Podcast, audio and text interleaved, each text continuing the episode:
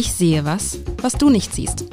Der Podcast über berühmte Bilder mit Alexander Klar, dem Direktor der Hamburger Kunsthalle.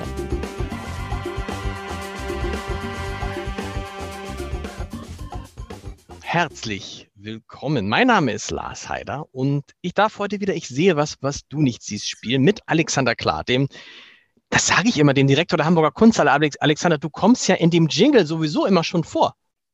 Das ist mir neulich auch aufgefallen, aber doppelt hält besser. Aber äh, und ich spreche zu Lars Heide, dem äh, Chef das hat, das des ich, Hamburger Abendblattes. Das ist, aber ich, wieso komme ich eigentlich in dem Jingle nicht vor? Egal, das sind Details. Ähm, du, du hast da heute. Auch vor, glaube ich. Nee. Nee? Nein, okay, nein, nein, nein, nein. Es ist egal. Es ist egal. Du bist ja der ähm, Direktor. Die Kunsthalle ist wieder geöffnet. Das ist toll. Wir sind beide Weile. so. Ja, wir sind beide geimpft. Es ist alles. Wir könnten uns auch mal wieder im Studio treffen, eigentlich. Können wir. Sehr gerne, sehr gerne. Könnten wir auch. Vielleicht nächsten Eines Termin, Tages gern. vor einem Bild noch. Aber Studio ist ganz schön. Verrückt. Du hast heute ein wunderbares Bild mitgebracht. Ein Bild, das sozusagen alles meine Sehnsüchte bedient. Ich möchte es kurz beschreiben, bevor du sagst, von wem es ist. Ach, es ist, es erinnert mich so ein bisschen, ich weiß nicht, ob du das kennst, Schleimünde die Ausfahrt, der Ausgang der Schlei von Kappeln kommt in Richtung Ostsee. Da gibt es auch so ein Stück, wenn man da mit dem Segelboot längs fährt, da sieht man rechts so eine Landzunge, die ist nicht ganz so schön bebaut wie hier, aber so ein bisschen. Also im Vordergrund oder erstmal im Hintergrund ein, ein wunderbarer Himmel, Abendstimmung, Abendstimmung, äh, leichte Dämmerung, paar Wölkchen, aber die Sonne war da. Es muss ein sonniger Tag gewesen sein.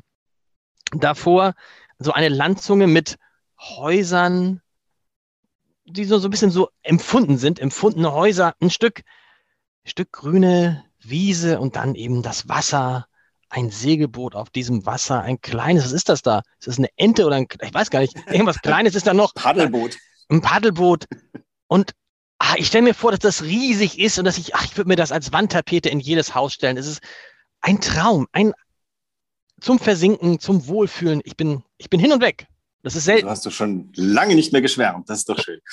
Es ist aber nicht die Schlei. Äh, soll ich verraten, äh, wovon wir reden? Das, natürlich, natürlich. Es ist, es, es ist nicht die Schlei. Das gibt es ja gar nicht. Das hätte ich nicht gedacht. Aber es das ist ein Fluss, der bestimmt fast so schön ist. Es ist die Elbe.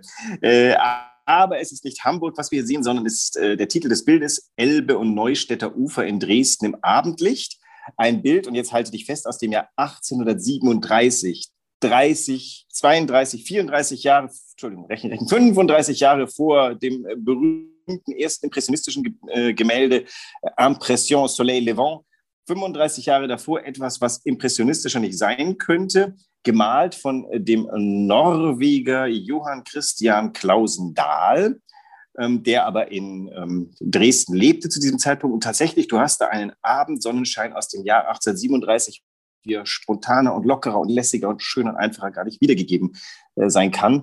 Sozusagen festgebannt, ein festgebannter Moment in Dresden aus dem Jahr 1837. Wie groß ist das Bild? Ich, ich habe den Eindruck, es muss riesig sein. Ist es riesig? In, in es ist echt? nicht riesig. Es ist sogar ganz mini, aber vielleicht äh, sollte man es riesig machen lassen als Konzeptbild. Es ist 25 mal 35 Zentimeter groß. Es ist äh, Öl auf Papier. Es ist eine Studie, wobei man sagen muss, diese Studien aus der Zeit, die haben eigentlich einen riesen Rang. Ähm, ein guter Kumpel von ihm, Blechen mit Namen, ist berühmt für seine Wolkenstudien, die auch wieder so eine Art Vorimpressionismus ist, wo er ganz lässig mit, mit ein paar Bewegungen ganz großartig die, das sich nicht äh, festhalten könnende Bild von Wolken gemalt hat. Das hat er der äh, Dahl hier auch sehr schön gekonnt. Auch diese Reflexion von Sonne, die ja interessanterweise weiß ist auf dem Wasser, weiße Sonnenglitzer und oben auch nochmal durch die Wolken, durch den Dunst schimmert diese Sonne, die aber ganz, sag mal, nicht rund ist. Ne? Die ist mehr so fluffig Na, Die Sonne ist ja eigentlich weg. Die Sonne ist irgendwie schon so untergegangen. Man sieht nur noch die Sonnenstrahlen. Wenn du sagst Studie, das ist interessant. Erklär mal, der Unterschied zwischen einer Studie und einem Gemälde ist, die Studie ist einfach nur mal kurz so hinge, hin, äh, Genau. Probiert. Also die Studie, das ist, das ist der Versuch des äh, Künstlers. Die gibt es schon ganz lange. Also Studien sind äh, in der Kunstgeschichte ein eigenes Genre, die schon lange sehr angebetet werden. Also im Barock so, so Studien von Asams für große Altäre oder Bernini-Studien, sogenannte Bozzetti beim, ähm, äh, beim Skulpturalen. Das sind äh, eigenständige Dinge, die den ganz großen Vorteil haben. Sie sind schnell entstanden, um wirklich so zu, aus der Lameng ähm, den künstlerischen Gedanken zu fassen. Denn die, die später entstehenden, ähm, ausgearbeiteteren Arbeiten, je länger du an dem Bild arbeitest, desto ausgearbeiteter wird es, desto mehr friert es fest. Das ist ja die große Kunst des Impressionismus, dass sie in den ausgearbeiteten Bildern immer diesen, dieses Knistern des Momentes drin haben, das eigentlich der Studie innewohnt, weil die wirklich schnell gemalt werden musste, damit man einfach ganz großzügig, der hat ja die, die äh, Häuserfassaden da gegenüber, das sieht aus wie eine Stadtmauer, da hat er einfach nur mal einen, einen braunen Strich hingeschlurt. Mhm, genau. Aber ist toll. Aber es das heißt, du machst die Studie und machst, gibt es zu diesem Bild dann auch ein ausgereiftes Bild? Äh, zu diesem meines Wissens nicht. Jetzt bin ich natürlich wieder nicht der Dahl-Experte, der ich sein sollte an dieser Stelle. Ähm, die, jedenfalls nicht in der Hamburger Kunsthalle. Und ähm, jetzt muss ich dazu sagen, dieses Bild wird auch nicht mehr lange in der Hamburger Kunsthalle sein, weswegen man es tunlichst jetzt nochmal angucken sollte. Zum Ende des Sommers geht es und zwar indefinit an seinen ursprünglichen Eigentümer zurück. Ähm, Wie? Also, das, ihr, gebt ein, ihr gebt so ein schönes Bild, geht ihr wieder weg? Deswegen habe ich mir gedacht, äh, schauen wir uns heute an und betrauen das ein bisschen. Ja, ich, ich, das ist eine, eine Dahintergeschichte, die ich eigentlich ganz erzählenswert finde. Wir haben ähm, als ich äh, hier neu war, wurde ich angesprochen von Ute Haug, unserer Provenienzforscherin, die gesagt hat, wir haben ein Bild, von dem wir wissen, dass es uns nicht gehört. Aber ähm, ähm äh, das wurde bis jetzt einfach nicht angefasst, weil man wusste nicht, wie man es anfassen soll. Dann war ich etwas verdutzt und habe mir die Geschichte erzählen lassen. Dieses Bild ist 1988 äh, von der Kunsthalle als partielle Schenkung, glaube ich, akzeptiert worden oder als Schenkung vielleicht sogar. Ähm, und man nahm es in Besitz, wohl wissend, dass dieses Bild eigentlich dem Museum in Cottbus gehört. Das Cottbuser Museum hatte das aber in den Nachkriegswirren verloren. Also 45 ist da anscheinend ordentlich geplündert worden oder, oder Dinge sind einfach auf irgendwelchen Transporten in sichere äh, Lagerstätten verloren gegangen. Dann kam es in äh, Privatbesitz und ähm, dann ist es aus Privatbesitz der Kunsthalle äh, zugekommen. Und äh, da war ja 88 war ja noch eiserner Vorhang. Da hat man dann wahrscheinlich gedacht, ah, let it be. Ähm, Sie werden es schon nicht fordern können. Wie, wie, wie, wie, wie, wie? Ihr habt ein, ihr habt ein Bild angenommen, wohl wissend, dass es euch gar nicht gehört und es ist ja, ist ja gar nicht deine Schuld und habt dann nicht mal einen Cottbus angerufen und habt gesagt, sag mal, wir haben da so ein Bild, das gehört eigentlich euch, aber jetzt mh, hm, haben wir es erstmal und sagen es keinem. Das ist so gewesen, aber jetzt ist es natürlich einfach irgendwie, irgendwie Spott über seine Vorgänger auszugießen. Damals hat, glaube ich, niemand daran gedacht, die Zeiten waren anders. Jetzt können wir uns mal äh, auch irgendwie ein bisschen freuen. Wir heute denken über solche Sachen nach, über die halt einfach vor 30 Jahren nicht so gerne nachgedacht wurde. Ähm, die Zeit musste halt vielleicht auch reif werden, dass jemand wie ich, ich bin auch nicht der Einzige, der es entscheidet, das muss der Stiftungsrat, das muss die hamburgische Bürgerschaft ähm, auch mitentscheiden. Das haben die alle positiv getan, gesagt, das ist äh, vergangenes Unrecht, das wir wieder recht machen müssen. Jetzt kann man auch wiederum sagen, also das geht jetzt äh, an das Schloss, äh, an den Park äh, vom Fürst Pückler zurück und wird dort weiterhin gesehen werden können. Das heißt, die Reise ist sowohl ähm, schön als auch nicht zu weit, um dieses Bild weiterhin betrachten zu können. Uns schmerzt natürlich schon, denn wir haben eine schöne kleine Sammlung von Dahlbildern, die auch jetzt in dieser kleinen Hängung, der Abschiedshängung zu sehen sind. Und für uns ist Dahl sehr wichtig, weil er war ein guter Freund auch von Caspar David Friedrich, nicht nur von Karl Blechen. Also Aber es geht jetzt alles, es geht nicht alles von Dahl weg, sondern nur dieses Bild. Dieses Bild. Diese, unsere anderen Dahls sind, äh, soweit ich das jetzt äh, sehen kann, alle rechtmäßig erworben oder auf normalem Wege zu uns gekommen, ohne krumme Geschichten. Ich frage mich gerade, was ist das Bewundernswerte an solchen Bildern? Und es ist tatsächlich dieses unglaubliche Spiel mit dem Licht, ne? dass man das Gefühl hat, dass man es nicht besser hätte fotografieren können. Und das würde ja was heißen. Also diese ja. Szene könnte, oder? Es kommt noch ein bisschen mehr dazu. Zum Beispiel, wenn du dir den Mittelgrund anguckst, stellst du fest, du ahnst ohne, also ich äh, hab, war einmal, zweimal, dreimal, viermal in Dresden und ich weiß, da sind auch noch Hügellandschaften dahinter. Du siehst im Mittelgrund ähm, erst einmal ganz geschickt gemalt, diese grüne Wiese geht in eine Brücke über. Hinter der Brücke ist, was man eine Ufer äh, oder Uferbüschung ansehen könnte oder auch Bäume am Ufer. Und wiederum dahinter siehst du Hügel. Und all das wirklich nur jeweils mit einem Strich oder mehreren Zuckern des Pinsels. Das heißt, der hat durch Farbe Tiefe erzeugt. Er hat tatsächlich, wie du richtig sagst, auch Licht hineingebracht, wobei man das in diesem Bild ja relativ ähm, einfach nachverfolgen kann. Das sind diese Mischung aus Ocker und darüber gelegten Weiß. Und das Weiß hat er immer so an den, äh, an den, den, dem Licht zugewandten Teil der Wolke dran ge, ge, mal, gepinselt, klein, mit kleinen Bewegungen. Also es ist die, das Spielen mit Licht und mit Tiefe, was dieses Bild so großartig macht. Wie lange braucht man für so eine Studie? Das klingt so irgendwie so, setzt mich hin und mach das mal schnell. Ist wahrscheinlich aber auch nicht. Ich ähm, habe noch nicht so viel gemalt in meinem Leben. Ich habe ein bisschen gemalt. Ich würde jetzt mal versuchen äh, zu vermuten, ähm, der ähm, Dahl hat das Ding wahrscheinlich grundiert. Ich weiß nicht, ob er sich vielleicht immer zehn oder zwölf Stück vorgrundiert hat. Die lagen dann bereit. Dann hat er das ähm, in den Rucksack reingetan, ist ans, vielleicht ist es auch der Blick aus seinem Atelier, ich weiß nicht, wo er gewohnt hat, ähm, ist ans äh, Altstädter Ufer gegangen, an die Brühlsche Terrasse, hat sich da hingesetzt auf die Bank und hatte recht seinen Malkasten, dann hat er das vielleicht auf eine Staffelei oder auf dem Schoß gehabt. Das Bild ist ja, wie gesagt, nicht so rasend groß. Und dann hat er angefangen, ich würde mal sagen, mal gucken, ob man das so, so, so genau sehen kann. Wenn du ein bisschen näher rangehst, dann kannst du ja sehen, welche äh, äh, Pinselstriche die anderen überlagern. Da muss man sagen, da möchte man gerne äh, Restauratorin sein, denn die können solche Sachen super gut sehen. Wenn du nah rangehst, siehst du, dass er so ganz am Schluss unten am Ufer so ein paar Steine hingesetzt hat und so lustige kleine Schlängellinchen. Mhm. Ähm, die sind als letzte gekommen, würde ich mal sagen. Also es könnte sein, dass er sich von hinten nach vorne gearbeitet hat, weil tatsächlich er ähm, diese Büsche links vor den Hügel gesetzt hat. Aber manchmal gibt es halt auch so Malertricks. Ähm, da glauben wir Betrachterinnen, dass das ähm, so sei, ist aber gar nicht so. Ich kann aber mit einiger Autorität sagen, der braune Strich, der diese Uferböschung sein könnte rechts, ist recht spät entstanden, nämlich nach der Wiese und auch dieser quadratische Bau in der Mitte. Ich glaube, ähm, ich würde mal sagen, mehr als eine Stunde hatte das nicht gemacht. Das hat der in einer Stunde geschafft. Ja, findest du das jetzt so abwegig? Jetzt, äh, also, wir nee, sollten, ich, ich, wir sollten dann, dann, dann mal die Elbe setzen. Ja, mein, mein Respekt, aber mein, also ich, mein Respekt ja steigt ja. Ich meine, das ist, ich finde, es ist so, es ist so ein, ich finde, es ist so ein fertiges Bild. Vielleicht erwischt es mich aber auch, und das haben wir ja schon oft besprochen, in einer Situation, die ich gut kenne und nach der ich mich immer wieder sehne. Dieses ähm, am Meer sein und diesen Blick in den Horizont haben und das, das Segelboot, das sind halt so viele Dinge, die so mit meinem Leben zu tun haben. Und dass ich dann denke, boah, hat er das gut getroffen, als ob er sozusagen, also er hat dieses Gefühl super eingefangen. Und wenn er dafür nur eine Stunde braucht, das ist ja irre. Naja, er hat ja Übung und äh, also er hat ja schon viele Bilder gemalt, ausgearbeitet und dabei. Ich, ich, bin ganz erstaunt. Du kommst doch aus einem Gewerbe, wo man äh, nicht viel Zeit für Text hat. Ich weiß nicht, wie, wie du Stress verträgst, aber ich unterstelle mal, du musst äh, in bestimmten Zeitfenstern bestimmte Texte hinzaubern. Ähm, da kommt halt Übung, Routine, ähm, der Druck, Adrenalin, ich weiß nicht. mit dazu. Ja, stimmt, aber natürlich, aber trotzdem, das ist richtig, hast, da hast du einen Punkt wahrscheinlich, weil man bewundert natürlich immer dann trotzdem das, was andere schaffen in der Zeit und die sagen, also zu uns Journalisten sagen ja auch immer viele, ich könnte nicht so schnell so einen Text schreiben wie ihr und denkst du, hä, wieso, wir machen das ja beruflich und jeden Tag. Du hast recht, aber beim Maler, weil es ja Kunst ist und weil es ja die Natur einfängt, ähm, Ah, das ist ein gutes Thema. Das kann man bei dem Natur und Kultur, das finde ich interessant vielleicht an der Stelle ich habe lange darüber mit dem, neulich mit dem ähm, Chef der äh, Symphoniker Hamburg darüber gesprochen, über das Verhältnis von Natur und Kultur. Mhm. Das kann man, kann man da, das kann man natürlich jetzt auch an der Stelle vielleicht ganz gut irgendwie. Ähm, der Chef der Symphoniker sagt, am Ende ist alles Kultur.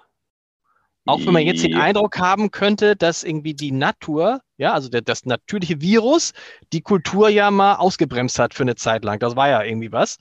Ähm, aber das ist in, in, äh, in welchem Verhältnis steht dieses Naturkultur? Ist jetzt sozusagen dadurch, dass, die, dass ein Maler das gemalt hat, erhöht das die Natur auf eine andere Ebene, weil sie von der Natur, Nat Natur zur Kultur wird? Also in der, in der bildenden Kunst war ja die, die größte ähm, Aufgabe immer nach der Natur malen. Damit war also sowohl der Mensch gemeint als auch die Natur, also nach der Wirklichkeit, hätte man jetzt mal gesagt. Ähm, das ist ganz schwierig, weil jetzt sind wir fast noch bei etwas viel komplexerem, nämlich unserem persönlichen Verhältnis zur Natur.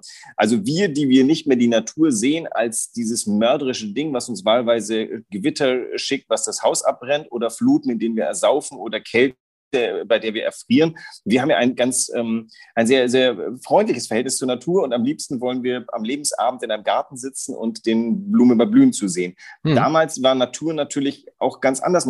Also gerade in der Romantik, in äh, Dahls Zeit, bekommt die Natur plötzlich was Neues, weil sie ein wenig beherrschbarer geworden ist. Also wo tatsächlich noch, ähm, keine Ahnung, oh, jetzt muss ich mal kurz überlegen, die Maler waren natürlich immer die zivilisierten Menschen, die mit äh, hochrangigen Leuten zu tun haben. Vielleicht war für die auch die Natur schon immer ein bisschen was Freundliches von der Renaissance an. Aber für so einen Bauern, der ähm, die Natur erfuhr als äh, schickt mir Trockenheit, schickt mir Dürre, schickt mir zu viel Wasser, der hat die Natur natürlich anders wahrgenommen als der Dahl, der da sitzt und die Wolken anguckt.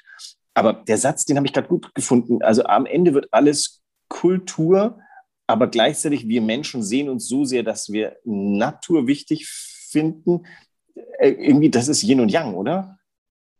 Das, ja, das ist ja die große Frage. Also äh, äh, gibt es eine, gibt es sozusagen ein Duell zwischen Natur und Kultur? Also beim, beim, beim, Virus hatte man ja jetzt sozusagen der, über, im übertragenen Sinne den Eindruck, ne? da hat irgendwie die Na Natur über, der, über die Kultur, über alle menschlichen Errungenschaften äh, obsiegt und erstmal uns allen wieder gezeigt, haha, wenn ihr glaubt, ihr seid die Beherrscher der Welt, vergesst es, da kommt so ein Virus und alles ist anders, als ihr es glaubt. Haben wir den und, Virus als Natur wahrgenommen? Ja, ist, ja, ist ja was Natürliches, ist ja was Kulturelles, ist es ja nicht, oder? Ja, aber äh, dadurch, dass er sag mal, durch unsere Kultur erst verbreitet wird, durch unsere Fliegerkultur, durch unsere Kultur ah, okay. des Austausches, mhm. habe ich das nie so, also äh, das habe ich nicht so als, als Naturkatastrophe wahrgenommen, sondern als eine menschengemachte Katastrophe. Du hast natürlich recht, das ist irgendwie ursprünglich eine Naturkatastrophe. Eine, es ist eine Naturkatastrophe und äh, hat dazu geführt, dass irgendwie alles, was wir an, an, unseren kulturellen Errungenschaften wir auf ganz vieles verzichten mussten durch diese Naturkatastrophe. Und deshalb fand ich dieses, dieses, also dieses, ähm, wie sich die Kultur äh, der Natur an die, die auf den, den, die Namen, das müsste man alles mal wahrscheinlich, das ist ja nicht von eben woher. Da dachte ich nur, das ist irgendwie so interessant, weil an sich wenn man es jetzt mal böse sagt, kann man ja auch sagen, äh, ist halt auch nur der eine Millionste Sonnenuntergang. das, äh, das gefällt dir, ne? Das was, gefällt dir. Ich, meine, meinen Söhnen habe ich zuerst beigebracht, äh, Heines äh, Fräulein am Meere, das äh, du bestimmt auswendig kannst. Das Fräulein stand am Meere und seufzte lang und bang. Es äh, rührte sie so sehr der Sonnenuntergang.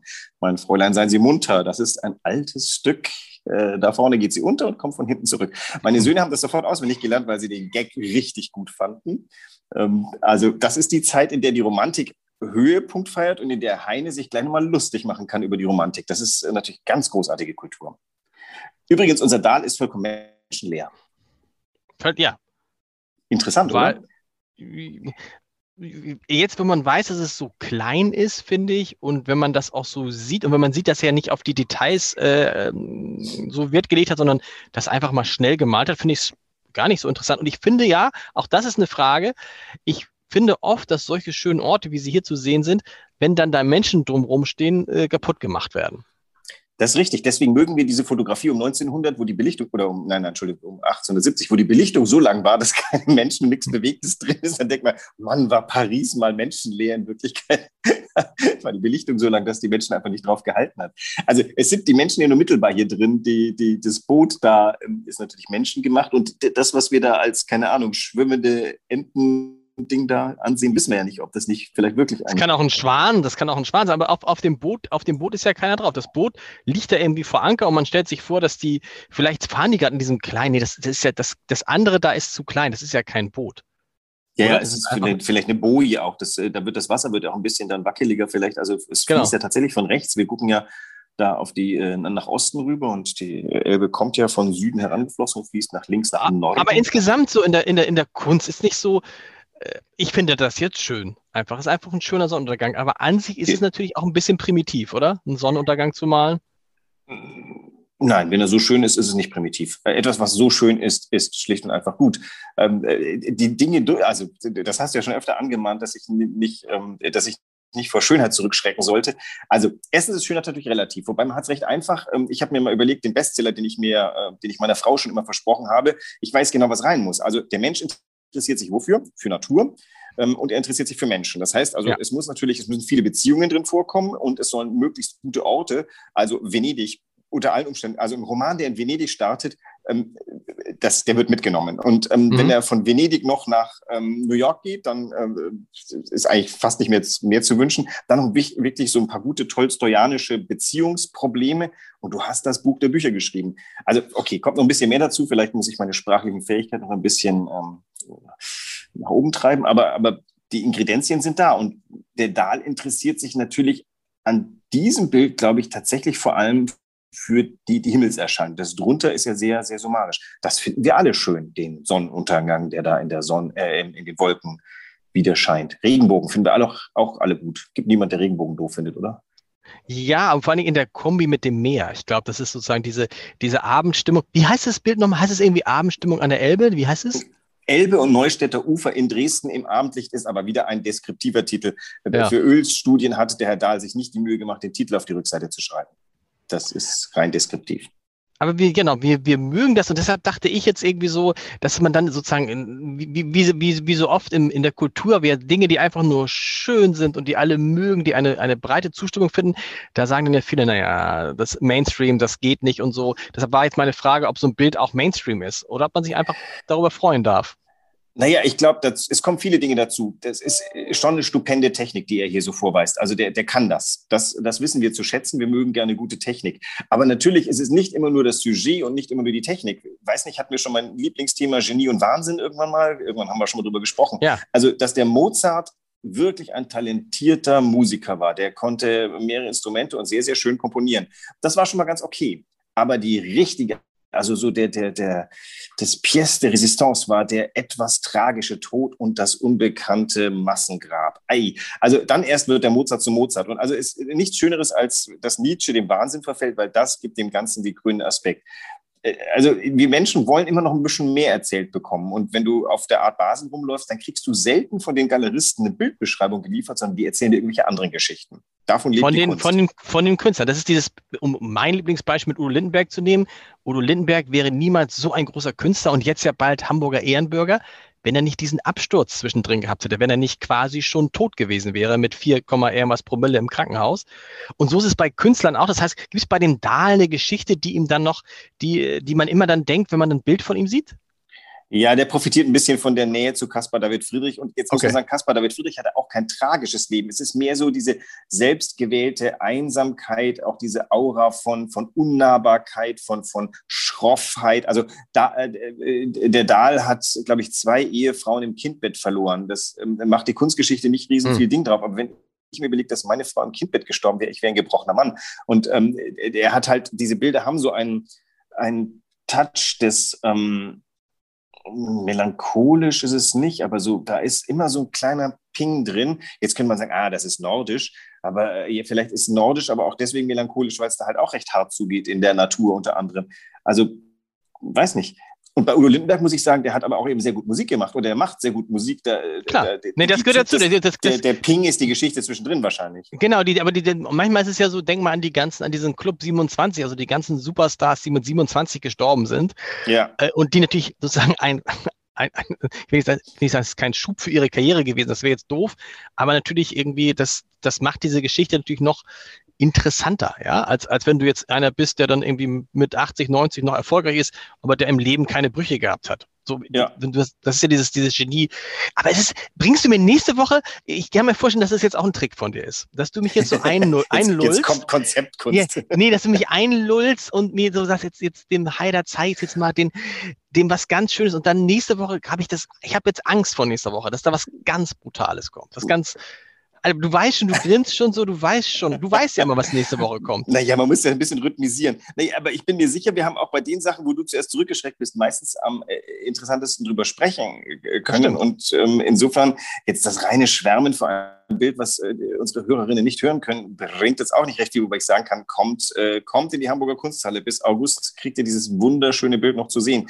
Danach müsst ihr weit bis Cottbus fahren, was auch sehr schön ist. Ähm, ich habe mit äh, dem Kollegen gesprochen und habe total Lust, nach Cottbus zu fahren, um ja? den Dahl zu sehen, aber auch die Gärten von äh, Fürst Pückler. Ich bin, gesp ich bin gespannt. Ähm was du nächste Woche mitbringst, Alexander. Ich bring dir ein bisschen Aluminium mit ich befürchte, liebe Hörerinnen und Hörer, ich befürchte, es wird, es wird, also mal, es wird interessant, sagen wir es so. Bis nächste Woche. Bis Tschüss. dann.